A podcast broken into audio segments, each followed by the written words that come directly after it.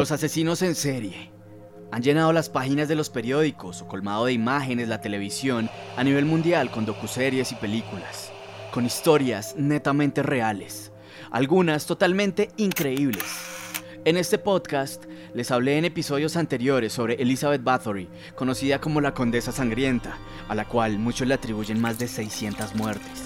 Pero acá cabe aclarar que muchas de estas muertes fueron con complicidad de sus sirvientes. También se debe dejar en claro que el perfil de un asesino que mata por placer puede llegar a ser muy distinto al que lo hace por simple ira o por querer tener poder político. Pero en este episodio les hablaré sobre un hombre al que le atribuyen una cantidad de muertes que por ende muchos lo catalogan como el mayor asesino serial del mundo, con más de 400 víctimas de mano propia. La forma de matar, de esconderse, de burlar a la justicia y los datos increíbles que les contaré los dejará con la sangre helada. En este audio les doy la bienvenida a una serie de relatos sobre este tipo de criminales. Bienvenidos a este expediente serial número uno. Pedro Alonso López, el monstruo de los Andes. Les habla Francisco Gamba Salamanca y esto es Relatos de Medianoche.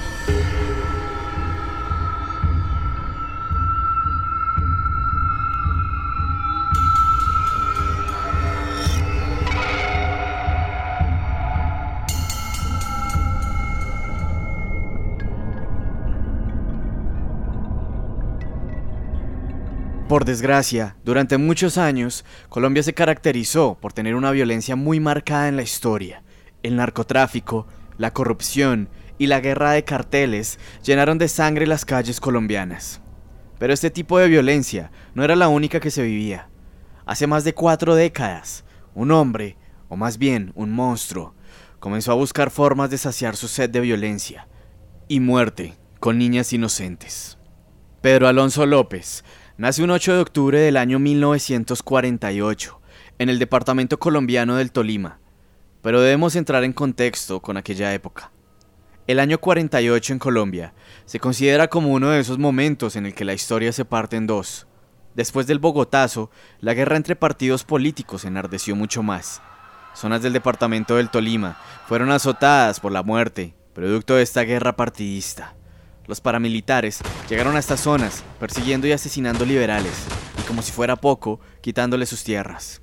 Los padres del monstruo de los Andes eran liberales y vivían en calma, hasta que los extremistas conservadores llegaron a estas tierras y les quitaron la paz.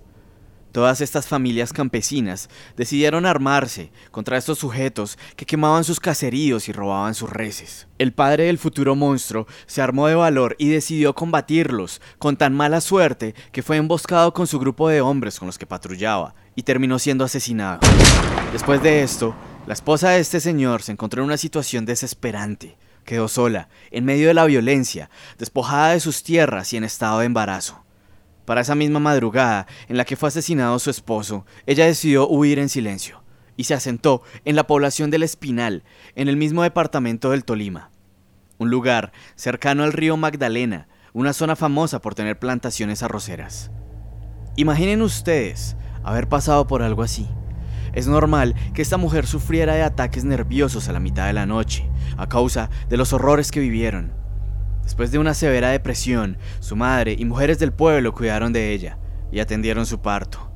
Y fue así como ese 8 de octubre se convertiría en el día que el mundo vio nacer a uno de los peores monstruos de la historia. Este bebé, el cual nació totalmente sano, fue bautizado como Pedro Alonso, mismo nombre del padre, y su apellido sería el de su madre, López. Pasó el tiempo y Bernilda López, la madre del monstruo, decidió darse una nueva oportunidad en el amor y se casó con un hombre de la zona. Luego llegaron nuevos hijos que junto con Pedro Alonso vivirían en una pobreza absoluta.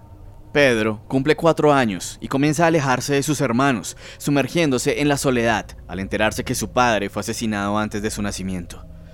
Este pequeño se oponía a la relación de su madre y este hombre, por lo cual rechazó a su padrastro tajantemente, y este reaccionaría con violentas golpizas y maltratos psicológicos. Algunos cuentan que a Pedro Alonso le gustaba escapar del colegio para ir al matadero y ver cómo sacrificaban a las reses. En una ocasión, su madre se da cuenta de esto, propinándole un cruel castigo. Acá la historia se puede ver de dos formas, como lo cuenta su familia, quienes afirmaban que era corregido, pero se le daba amor. Y está la otra cara de la moneda, como lo cuenta el mismo Pedro Alonso. Según él, era víctima de castigos inhumanos, los cuales iban gestando al monstruo. Este sujeto intenta abusar en una ocasión de una de sus hermanas, y al ser descubierto obtiene un castigo tan fuerte que decide escapar de su casa. Doña Bernilda busca sin cesar a Pedro. Algunos le decían que se había ido con un extraño a la ciudad de Ibagué, otros decían que estaba en la casa de un vecino, pero la realidad era que había escapado caminando hasta Bogotá. Al llegar a Bogotá, tuvo que enfrentar la difícil y hostil situación de un habitante de calle. Vivir en ciertas partes de la ciudad, en especial en el centro, sin techo ni comida, no es para nada fácil, así que tuvo que aprender a sobrevivir a las malas. Entre drogas, robos menores y la limosna, creció Pedro Alonso. Viendo cómo la sociedad lo rechazaba, el monstruo cuenta que, en su grupo de amigos de calle, había dos niñas, las cuales estimaba mucho. Nunca las lastimó, nunca les hizo nada, pero que por desgracia fueron raptadas. Estas son las palabras de Pedro Alonso. Con nosotros había dos niñas, les tenía mucha estima. Una es robada por un hombre, sin que pudiéramos hacer nada, y la otra la recogió la policía. Si pudiera, las hubiera mandado a descansar como a las otras, para evitarles sufrimientos. La desaparición de estas dos niñas marcarían al futuro asesino por completo, y se encargaría de que ninguna niña humilde en el mundo vuelva a sufrir. Él mandaría a descansar a sus niñas, o como él les decía, mis muñequitas. Pero las desgracias en la adolescencia de este hombre no pararon. Después del robo de sus amigas, decidió irse del grupo de amigos de calle y fue adoptado por una pareja de extranjeros. Entró a un colegio y se enamoró de la lectura. Todo parecía sonreírle a la vida de Pedro por fin. Por fin se sentía querido, amado, por fin sentía que la calma había llegado después de esta tormenta de destrucción. Hasta que un día, uno de los profesores de dicha escuela esperó a que todos los niños salieran de clase. Cuando Pedro Alonso quedó totalmente solo, intentó violarlo. Este joven se siente traicionado por la vida y decide irse al único lugar donde se siente seguro, volver a las calles. Tiempo después se da cuenta que ya era momento de ver fluir sangre, de saciar su apetito sexual, de ser un depredador. Llegó el momento de violar, torturar y masacrar. Llegó el momento de liberar al monstruo. Los años 70 transcurrían y en Ecuador la prensa llenaba los titulares de los periódicos con alertas por desapariciones de niñas, la gran mayoría humildes y que no superaban los 14 años de edad. Las autoridades se basaron en hipótesis tales como una red de trata de blancas o vendedores de órganos en el mercado negro. Los cadáveres fueron apareciendo, pero cada niña muerta estaba a una distancia considerable de la otra, lo que los llevó a pensar que se trataba de una banda criminal totalmente organizada. Pero vaya que estaban lejos de la realidad. Esta cadena de desapariciones fue tan grande en la prensa y la voz popular que estas noticias llegaron a oídos del entonces presidente ecuatoriano Jaime Roldós Aguilera el cual mandó intensificar todas las tropas de búsqueda y desplegó a toda la policía para encontrar a los culpables de estos hechos. Las autoridades buscaron información y apoyo de fuerzas especiales de inteligencia en Colombia y se llevaron la sorpresa de que en Colombia, en la frontera con Ecuador, se registraron desapariciones de niñas con el mismo patrón de edad. Algunos cadáveres se encontraron. Pero esto no paraba ahí. En Perú también se escuchó sobre estos casos. Si esto se trataba de una organización criminal, se estaba saliendo de las manos de las autoridades de tres países. Las plazas de mercado, como la gran mayoría de Latinoamérica, son muy concurridas y es muy fácil perderse entre la gente. Un día, en una de estas plazas, más exactamente en Ambato, Ecuador, una señora, de las que se encuentra ahí comprando, estaba muy pendiente de su hija, debido a las historias que se escuchaban, no le despegaba el ojo, y es entonces cuando la ve hablando con un extraño al final de un pasillo, el cual estaba ofreciendo algo de dinero para que se fuera con él. La niña, desconcertada, gritó llamando a su madre. Y en dos segundos, toda la plaza de mercado se va contra este sujeto. Él intenta escapar, pero todos comienzan a lincharlo. Era Pedro Alonso López, el cual, mientras era sometido a una golpiza de la cual no logró escapar, gritaba y decía que era un buen hombre, que no estaba haciendo nada malo. Para esos días, la paranoia colectiva estaba a flor de piel. Todos estaban buscando al asesino o los asesinos de las niñas desaparecidas, así que el linchamiento a pobres inocentes era común. La policía llegó rápidamente y detuvo la agresión. Inmediatamente fue llevado a una comisaría y comenzaría su interrogatorio. Pedro Alonso iba a ser liberado, pero uno de los policías decidió recurrir a la fuerza y ver si tal vez tenía información de la red criminal de trata de blancas. Él aseguraba que tenía el corazón limpio y después de varias golpizas lo dejaron en uno de los calabozos.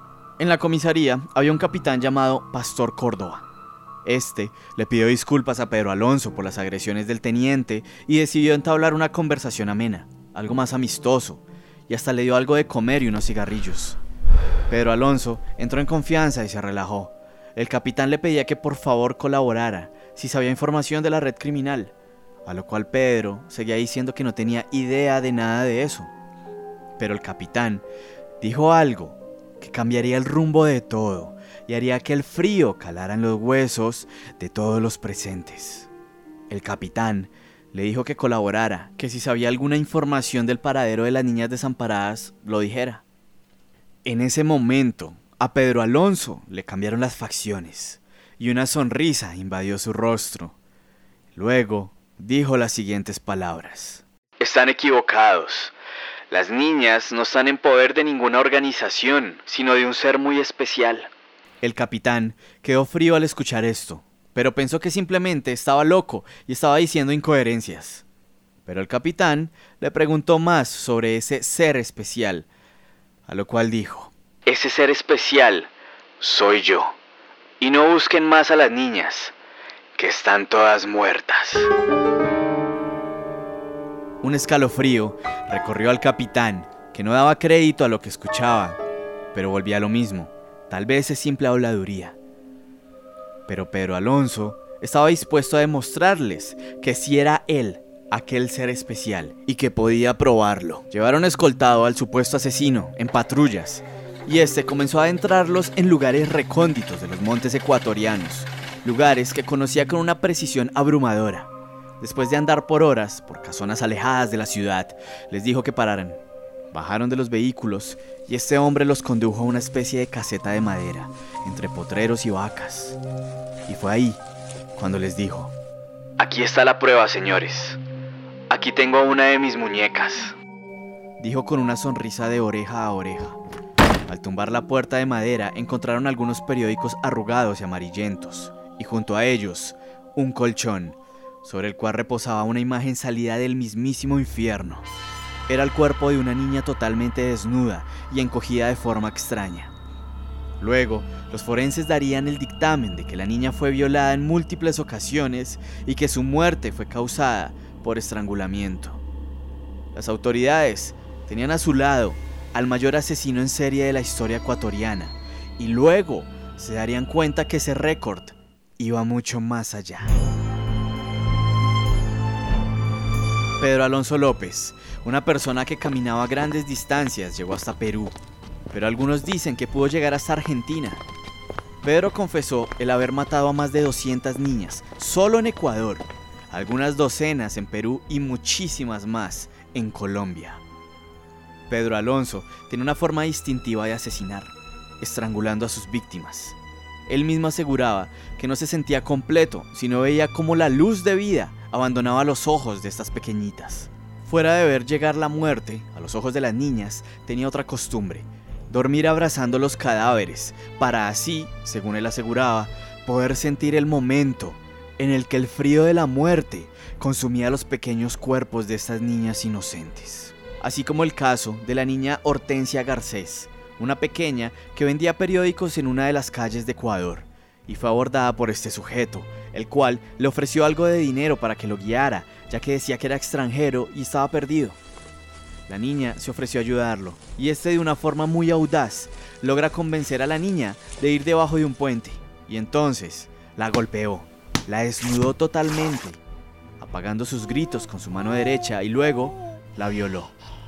Pero como dije anteriormente, él debía sentirse completo y faltaba algo. Aún debía ver cómo la luz de vida se iba de su mirar. La niña, después de este horrendo acto, quedó inconsciente, y Pedro, como pudo, hizo que reaccionara. La niña despertó, simplemente para encontrarse con la siguiente imagen. La cara de esquicia de Pedro Alonso, besando su frente, luego sus mejillas, y acto seguido, lo ve posar sus largas manos sobre su cuello, para así ahorcarla.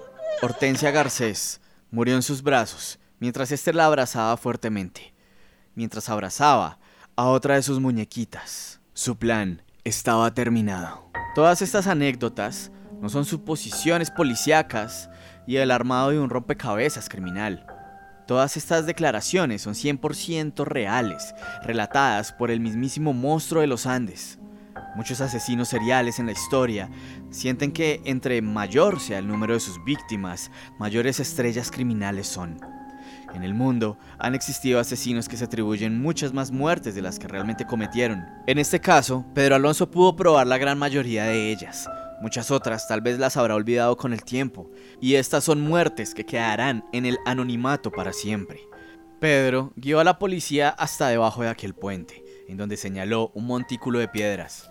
Al levantarlas, encontraron el cadáver de la niña, junto a periódicos arrugados, los mismos que la niña vendía y en los cuales se retrataba la ironía, ya que en la primera plana de muchos de esos periódicos se hablaba de la desaparición de las jóvenes en Ecuador. Y hablando de ironías, les contaré algo acerca de un escritor colombiano, el periodista Jairo Enrique Gómez Remolina. Escribió el primer libro sobre el monstruo de los Andes, una novela muy difícil de conseguir, y si alguno de ustedes me la puede hacer llegar, estaría infinitamente agradecido. Esta novela lleva como nombre El estrangulador de los Andes. Muchos afirman que gracias a este libro se ayudó a bautizar al asesino como el monstruo de los Andes. Jairo Gómez investigó durante mucho tiempo este asesino serial, hasta recogiendo testimonios directos de Pedro Alonso. Pero el dato perturbador de esta historia se basa en que en el año 1986 él se desempeñaba como director de la revista Bea en Colombia y aquel día estuvo bajo la pista de otro asesino muy recordado en Bogotá, el cual había cometido una serie de homicidios ese día y la policía estaba bajo la pista de este sujeto. Pues resulta que este escritor decidió ir esa noche a cenar, celebrar un año de reportajes y notas periodísticas a un restaurante italiano ubicado en la capital colombiana, más exactamente en la carrera séptima. Y dio con tan mala suerte que esa misma noche aquel asesino estaba cenando en el mismo restaurante. Esa noche, Jairo encontró su final de la mano de Campo Elías Delgado en la famosa masacre de Poseto. Tal vez su destino estaba trazado para que esto sucediera, o simplemente estaba en el momento y lugar equivocado. Pero volvamos a la historia del monstruo. Ya después haré un episodio especial sobre lo acontecido en Poseto padres de familia y la prensa estaban absortos con la crudeza con la que Pedro confesaba cada uno de sus crímenes. Y tal vez lo más absurdo era ver esa sonrisa en su cara cada vez que hablaba sobre sus muñequitas. Fue tanta la presión que tuvo aquella estación de policía que se tuvo que organizar una rueda de prensa en la que el monstruo contestaba todas las preguntas mientras se sentía casi como un rockstar, al cual el flash de las cámaras lo enseguece. Al ser acusado como asesino por los periodistas, este respondió lo siguiente. Yo no he matado a nadie. Ustedes están muy equivocados.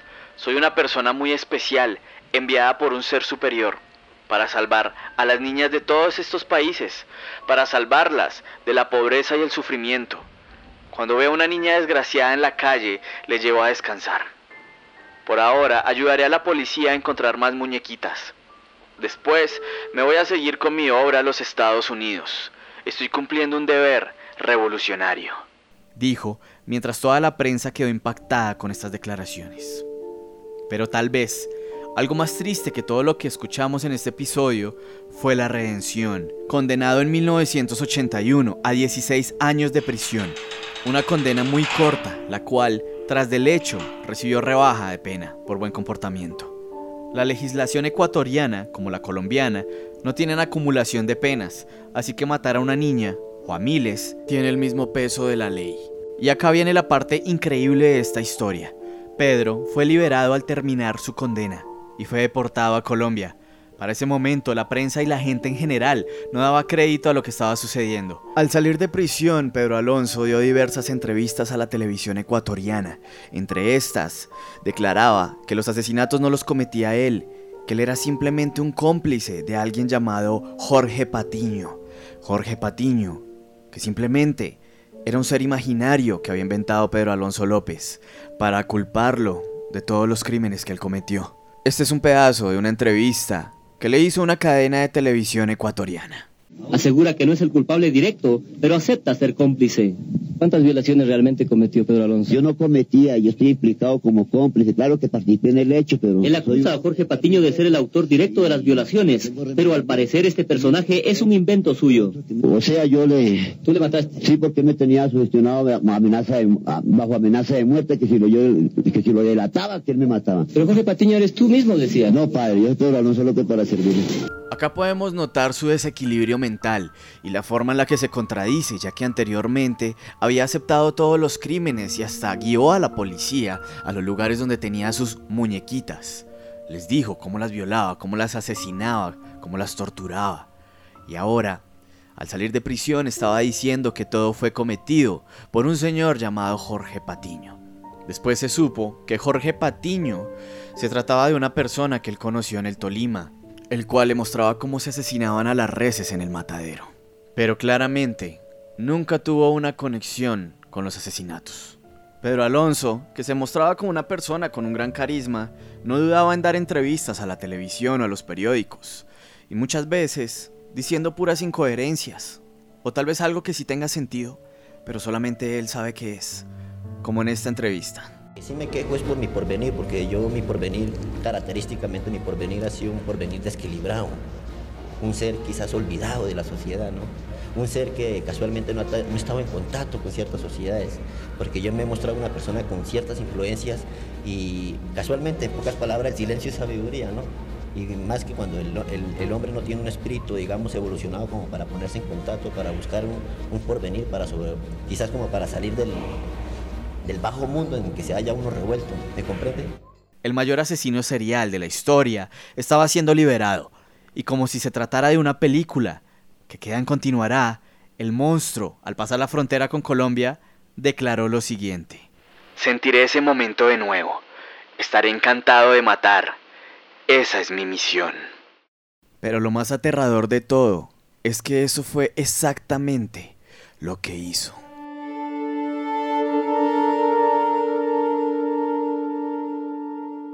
Estás escuchando Relatos de Medianoche. Esto es El monstruo de los Andes.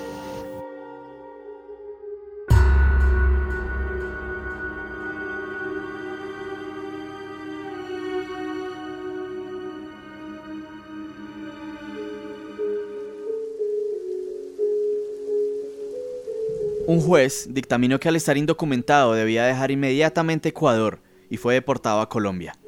El Departamento Administrativo de Seguridad, DAS, estaba esperando al monstruo en la frontera, pero al no tener ninguna orden judicial no podían ponerlo bajo arresto.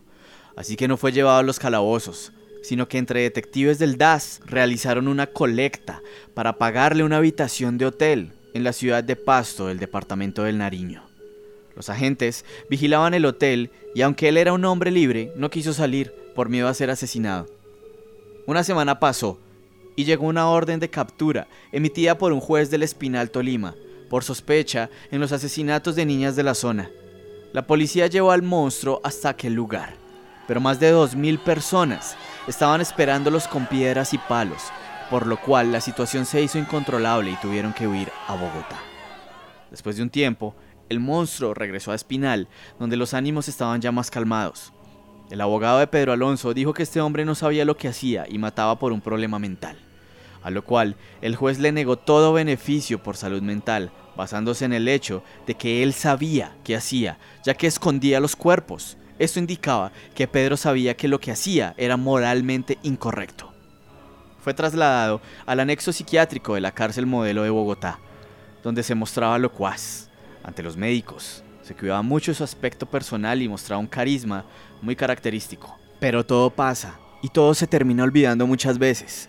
La prensa y el país comenzó a olvidar los crímenes de este monstruo, Pedro escribe una carta al juez en la que le dice que puede salir a reformarse y comenzar una nueva vida, que sabe desempeñarse como mecánico, como maestro de obra, como carpintero o como niñero. Y de la forma más absurda, es liberado en 1998, ya que se consideraba como una persona totalmente renovada, sana y curada. Su salida se condicionó y debía reportarse con frecuencia a un psiquiatra asignado, pero eso nunca sucedería. Y el monstruo de los Andes saldría de la cárcel modelo de Bogotá, caminando como cualquier mortal, con orden de libertad. El terror regresa al Ecuador, cuando en la frontera afirmaban que el asesino había sido visto de nuevo, rondando las calles. Esas afirmaciones nunca se pudieron constatar. Lo que sí se pudo corroborar fue su regreso al Espinal, a principios del nuevo milenio. Llegó a la casa de su madre, le solicitó la herencia, lo que era de él por derecho. La anciana le dio algunos billetes y él desarmó una vieja cama, la cual se cargó al hombro y se marchó. Hasta el año 2005 se registraron más niñas muertas con este mismo modus operandi, niñas violadas y estranguladas hasta la muerte. También se puede decir que no necesariamente tuvo que haber sido el monstruo de los Andes el que cometió estos asesinatos, pero es muy probable que haya sido él. Y si se lo están preguntando, Aquel momento en el que Pedro Alonso López fue a la casa de su madre fue la última vez que se pudo comprobar que fue visto. ¿Y por qué? Porque a la fecha de hoy, que estoy grabando este podcast, año 2020, el monstruo de los Andes sigue en libertad.